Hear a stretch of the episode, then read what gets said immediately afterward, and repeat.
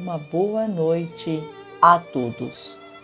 Iniciamos o Evangelho no lar.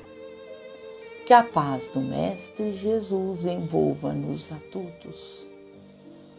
E rogamos a Deus, nosso Pai, a Jesus, médico de homens e de almas, Maria de Nazaré, nossa mãe amorada, o auxílio e o amparo, para que juntos vibremos, oremos pelo nosso planeta Terra. Convidamos os nossos amigos trabalhadores da vitória do bem e que estes possam vir em nosso auxílio, adentrando os nossos lares e aproximando-se de cada um de nós.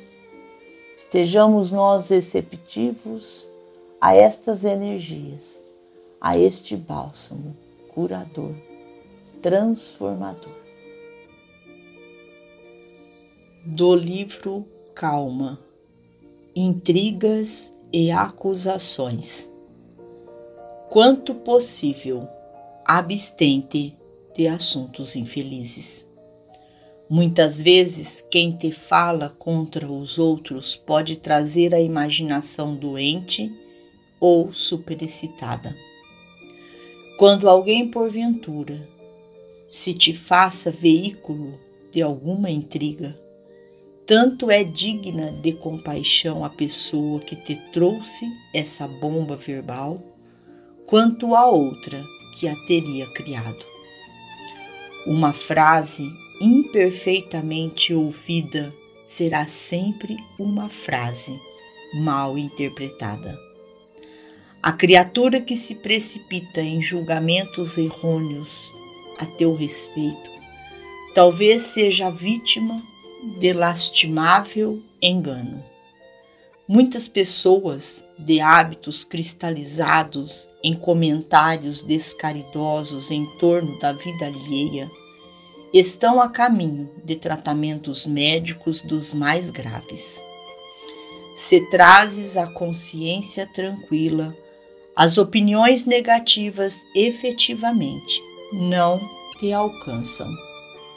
Diante de críticas recebidas, observa até que ponto são verídicas e aceitáveis, para que venhamos a retificar em nós aquilo que nos desagrada nos outros.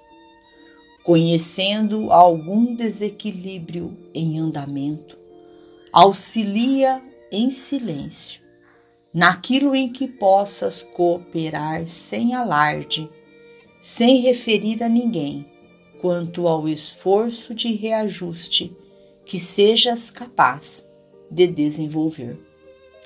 Compadece-te dos acusadores e ora em favor deles, rogando a Deus para que sejam favorecidos com a bênção de paz que desejamos para nós.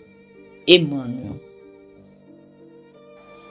Senhor, agradecemos a mais este Evangelho, a mais estes instantes de luz que aqui podemos nós compartilharmos junto a estes irmãos trabalhadores da vitória do bem e a presença desses amigos celestiais que vêm em nosso amparo, em nosso socorro.